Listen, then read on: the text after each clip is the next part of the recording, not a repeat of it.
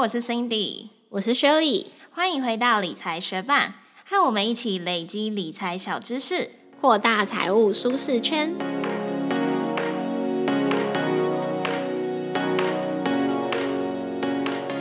在节目开始之前，我们要来念一则学伴在 Apple Podcast 的留言，他的名字是 Jam Miso，他说。理财小白的学习平台，每天陪伴我吃早餐的节目，每一集都能在短短的时间里吸收到浅显易懂的理财小知识，很适合通勤时间或是休息时间的你哦。感谢这位 Jane Missile 学伴给我们的五颗星留言，很开心我们能够陪伴你每天吃早餐的时光，又同时能让你吸收到一点点理财的小知识。那希望未来我们还是能够继续陪伴你吃早餐喽。非常感谢你特地到 Apple Podcast 为我们留下五颗星，那也谢谢正在收听的你。节目准备开始喽。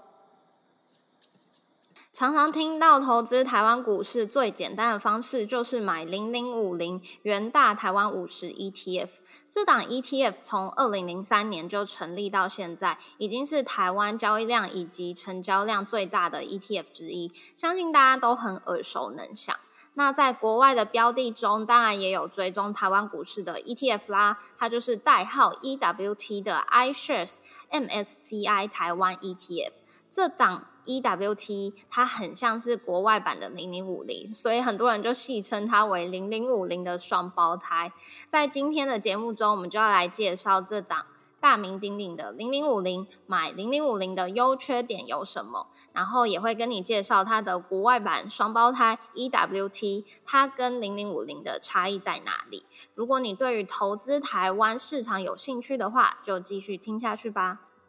首先，我们就先来介绍元大台湾五十这档 ETF 吧。ETF 其实是基金的一种，是可以在股票券商做买卖的股票型指数基金。如果还不认识 ETF 的话，我们过去有写一系列的 ETF 介绍文章，可以先上我们的网站查看，先去了解什么是 ETF 哦。元大台湾五十是一档追踪台湾五十指数的股票型 ETF。使用完全复制的指数化操作策略，也就是说，元大台湾五十 ETF 会跟着台湾五十指数去操作，根据规则来购买台湾五十指数内的成分股，报酬也会尽量贴近指数的走势。那什么是台湾五十指数呢？台湾五十指数的全名为富时台湾证券交易所台湾五十指数，因为它是台湾的证交所以及富时指数他们在两千零二年共同编制的一个指数。那台湾五十的五十就是代表。这个指数涵盖了台湾股市中市值前五十大的上市公司，那这五十家公司也就被称作是台湾五十指数的成分股。不过，每间公司的市值是会随着时间而改变的嘛，所以台湾五十指数的成分股也就会因此而变化。在每年的三、六、九以及十二月，都会去定期的审核，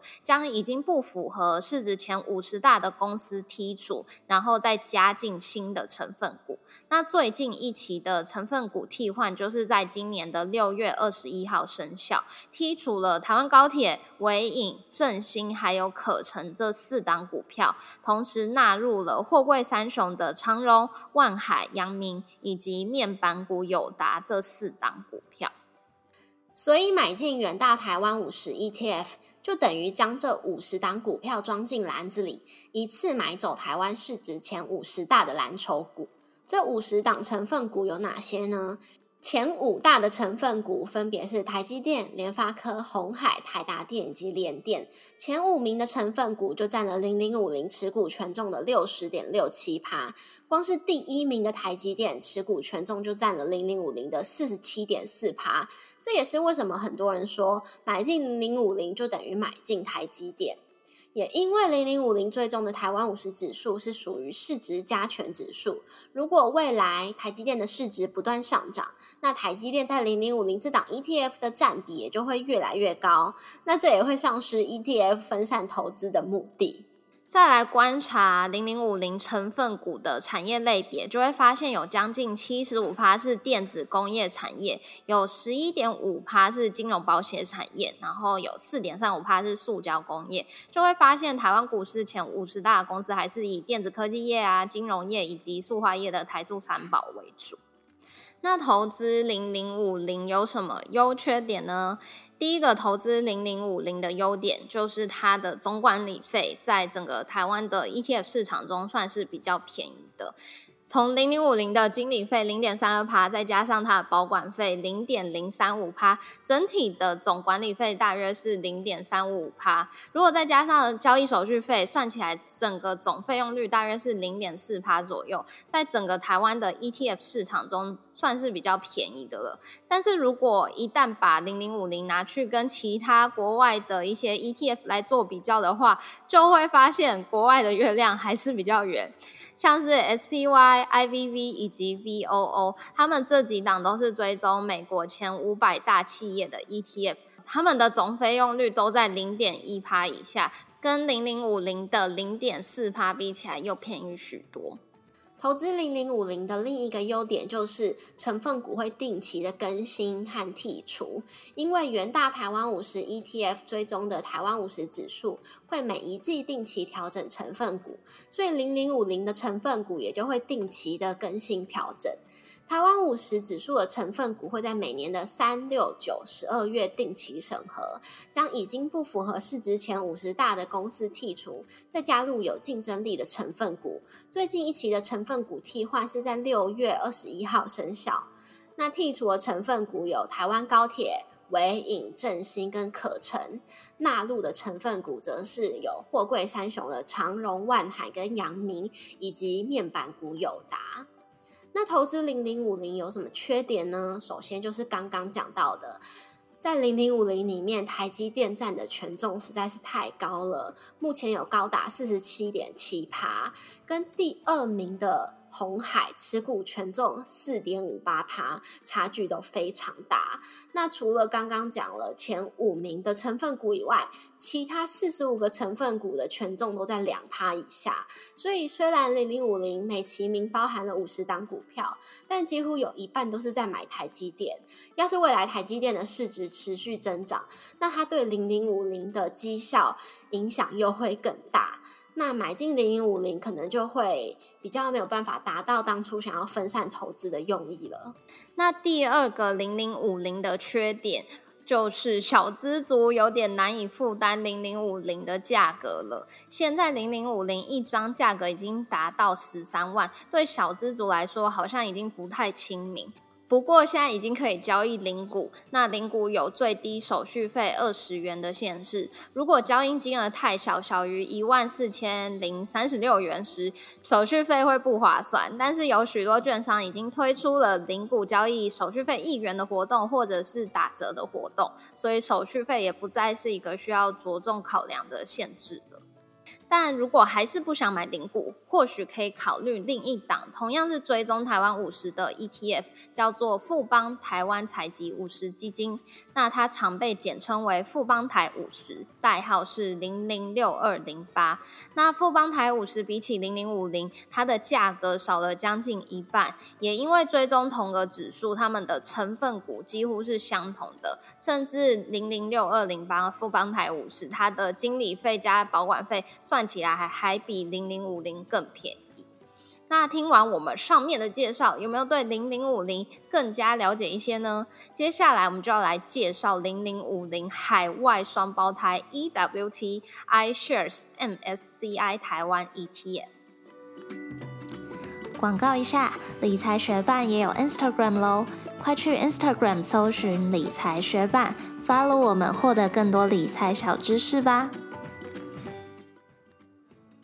EWT 是两千年在纽约交易所上市的 ETF，是美国最大的台股 ETF。发行的公司是全球三大发行商之一 iShares。比起零零五零，EWT 的基金规模更大，高达七十亿美元，成立的时间也早于零零五零。那 EWT 它是追踪 MSCI 台湾二十 slash 五十指数。那这个指数呢，它追踪台湾市值加权指数的绩效，包含台股市场中的大型股、中型股的股票，约莫涵盖了台股市值中前八十五趴的股票。那么 MSCI 这个指数，它还有一个特别的地方，就是它有权重的上限。里面的单一成分股不能够占超过二十五趴的权重，因此就比较不会有台积电权重过重的问题。那 EWT 它目前总共有八十九档成分股，前十大持股占了 EWT 的四十三点二八趴。还记得光是台积电就占了零零五零的四十七趴吗？那 EWT 的前五名分别是台积电二十一点七六趴，联发科四点五六趴。红海四点五二趴，联电二点二三趴，以及台达电的一点九八趴。那后面几名的持股权重也都在两趴以下。再来看到 EWT 持股的产业类别，有六十点五趴是资讯科技业，十六点七一趴是金融业，七点四四趴是半导体业。与零零五零一样，同样都反映了台湾公司产业类别的现。接下来我们就来比较看看 EWT 跟零零五零比起来有什么优缺点吧。那 EWT 的第一个优点就是它的持股权重比较分散，因为 EWT 追踪的 MSCI 台湾二十五十指数它是有权重上限的，所以台积电在 EWT 内。的权重就不会超过二十五趴。想要靠 ETF 分散投资台湾股市的话，那 EWT 可能就是更好的选择。那 EWT 的第二个优点就是它除了大型股以外，也有中型股。刚刚有讲到它的成分股有多达八十九趴，除了大型股以外，也有涵盖到一些中型股哦。那最后，EWT 的缺点就是国外的月亮并没有总是比较圆啦。其实 EWT 的费用率是比零零五零高的，EWT 的总费用率是零点五九趴，那零零五零的总费用率是零点四趴。不过，因为美股券商很多是不收手续费的，所以还是要把这两项加在一起比较，才会知道哪个比较便宜哦。那在节目的最后，我们来帮大家做今天节目内容的总结。零零五零的成分股包含台湾市值前五十大的公司，每一季都会定期去调整成分股。可是其中成分股台积电的持股权重有高达四十七趴，所以对于想要分散投资台湾股市的投资人是投资人是需要考量的一点。那 EWT 是海外版的零零五零，除了大型股以外，成分股也有包含到中型股，所以持股数比起零零五零多，总共有八十九，总共有八十九档。那台积电的权重在 EWT 里面也不会高于二十五趴，可是 EWT 的总费用率比起零零五零高哦。谢谢你在忙碌的生活中愿意播出时间来和我们一起学习。如果你愿意支持我们继续把理财学伴做得更好，邀请你在 Apple Podcast 帮我们打新留言，让这个节目被更多人看见。同时，也欢迎你到 Instagram 搜寻理财学伴，找到我们来跟我们聊一聊。如果你身边有想一起学习投资理财的朋友，欢迎你将理财学伴分享给他们。我们网站上有文字版的整理，想要收藏或是回顾，都欢迎你上去看看。网址是 moneymate 点 space 斜线台股大盘 ETF，拼法是 m o n e y m a t e 点 s p a c e 斜线台股大盘 ETF。也可以从节目简介中找到网址哦。理财学霸，我们下次见，拜。之前我妈就很喜欢骑脚踏车，我应该有跟你说过，就是她想要骑脚踏车，可是我不想要陪她骑，我就分配我男朋友去陪她骑脚踏车的故事吧。嗯，对。然后呢，自从我回来就是乡下家之后，我妈就也一直想要拉我去骑脚踏车。可是我不知道为什么，就是我自己对脚踏车就是，嗯，是觉得要轻松骑，然后总觉得夏天骑就很热，所以我就一直没有给她热烈的回应。可是某一次，我就想说，哦，好吧，那也没事，就跟他去骑。没想到我妈就是带着我骑一些我没有去过的脚踏车的自行车道，就发现哎风景很漂亮哎，尤其是那时候我们是周末的下午大概四五点去骑，然后反正乡下的地方也都没什么人，然后那个山跟那个云配起来，就是加上那时候夕阳的那种光线，就是美到不行。所以从那一次我就发现说，哇，原来骑脚踏车就是风景这么好看，然后那时候的时间也不会让你觉得太热，而且你骑快一点，其实一直都有风。之后我就大概那个礼拜骑了四次脚踏车。嗯，瞬间变成脚踏车的粉丝了。对啊，然后呃，而且越骑越远，就是会从我家，然后去骑到海边，然后从海边绕一大圈，就是绕一个长方形再回来我家，就开发了很多过去不知道拥有的自行车道。那有什么比较惊险的瞬间吗？呃，就是有一个自行车道跟另外一个自行车道中间连接的地方是，好像也不能说它没做好，反正就是他们没有接在一起。然后你要骑下去，算是有点车子的那种呃连接道，然后再整个爬上来。那边就是它有很多陷阱，因为它大概有三个道可以下去，然后有三个道可以上来，但是。反正就是你很容易上来或者是下错就对了，然后走完那边之后再走那个自行车道，因为我妈妈她自己骑也只骑过一次，也也是别人带她骑的，所以她也搞不清楚路线。我们就一直在那个路口徘徊，就觉得说，哎，到底是这，然后还是到底是那，然后最后就是刚好有也是在骑脚踏车的路人拯救我们，就告诉我们正确的方向。但是整体来说。对啊，但整体来说也没有什么好害怕的吧，也没有什么多惊险，因为我们又不是骑什么越野的那一种，就是很悠闲的骑脚踏车。嗯，我最近就是持续一样在家里会做那种 H I I T 那样子的运动，然后我最近都是会做大概三十四十分钟之后，再做完了，然后再找我妈一起做大概二三十分钟的瑜伽，所以她最近也大概。连续每天几乎每天啊，因为有时候我周末不在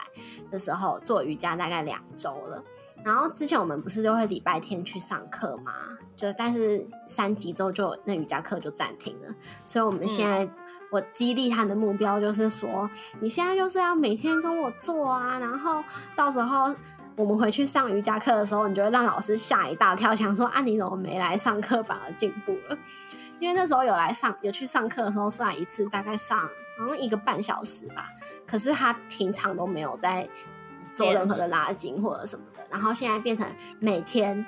我觉得比一次上九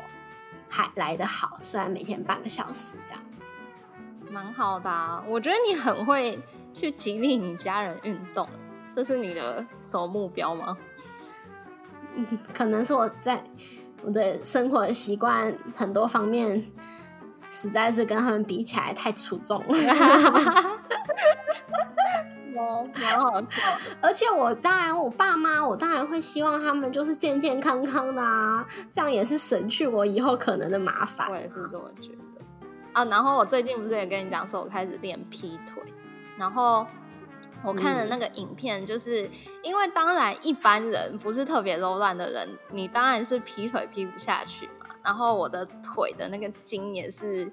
就是不算柔软，所以我一开始做的时候，那个影片上的老师就有说你要拿瑜伽砖，然后可以垫在屁股下面。但是瑜伽砖它不是一个就是长方体嘛，所以它的长宽。高是都不一样的，所以你可以一开始把它调到一个就是 那个长方体最高的角度，然后如果你后来进步的话，你就可以再往下调一个，就是它变第二高的角度。然后我一开始做的时候都是做那个最高的那个角度，就已经觉得痛到不行。可是反正我也不知道为什么，我就可能做了一个礼拜之后，然后我一个礼拜又都没练习，但是在下一个礼拜做的时候，我就发现，哎，我居然可以到第二个高度了。就也觉得蛮神奇的。然后我现在是第二个高度，有一只脚觉得还是很痛苦，可是有一只脚已经觉得好像已经驾驭这第二个高度了。不过第二个高度又跟第三个高度有一个很显著的落差，所以我现在还不敢轻易把自己移到第三个高度。哦，就是我跟我妈是看一个 YouTube 叫做凯蒂瑜伽的影片，然后我们一开始的时候都是每天会选不同的影片，可是后来我们发现一个蛮喜欢的，我们就每天都做那个，然后里面当然有拉到腿，所以我也每天都有拉。然后我不是也有跟你就是有聊说，哎，要不要一起来记录我们练习劈腿的进度？然后我跟你这样讲之后，我就有一天我就专门去找。就是他一样是他的，然后就是专门在拉腿，就是因为还知道很多人想要练劈腿。可是我觉得如果我太专注在这个目标上面，会很容易受伤，因为我很容易又太过要求自己。我就觉得算了，我还是把它持续融入在我每天的练习里面，不要太专注往这目标 前进，免得就是反而倒退。那这样我们看的根本就是同一个 YouTube 影片啊！刚刚有点断讯，你说我们看的是同一个影片啊？对啊，我们看的是同一个影片，可是我就跟你相反，就是我会觉得说，如果我只是每天照着我自己的心情喜好来选一个瑜伽的影片来做的话，我反而会很没有目标，而且就是每天都看着影片做，我也不会去思考说，哦，这个动作接下来接什么动作，所以后来我才想说，哦，那我应该要给自己一个很明确的目标，然后专门练习，所以我才找那个劈腿的。因为我一开始练瑜伽也是会想要让我的身体更柔软一点，但是我就觉得啊，如果一个没有没有一个显著的目标，虽然通常在练习中会发现说，哦，我这个腿又可以踩得更更前面啊，还是干嘛，就会发现自己有变柔软。可是就是我通常是如果有个目标的话，我才会比较认真练习。哦，但是因为我现在每天是开同一个影片，所以我每天做就是一样那套动作的时候，我就会想说，哦，我是不是能够再做的更好一点，或者是我今天跟昨天有什么不一样，我就会去思考。嗯，不知道，可能是我第一次练那个之后，我就觉得，哎，我好像快把自己弄到受伤了，所以就有点害怕。哦，凯蒂不是有养一只狗吗？有时候影片里面会有那只狗。哦，对啊，我现在做的那个每天做的是没有狗的。好，可是因为他养他家，他跟我家一样是养一只雪纳瑞，所以我跟我妈在做的时候，如果我家那只狗很乖乖在旁边待着，有时候就会觉得说，哇，我们学这影片也学的太像了吧，连狗都学到。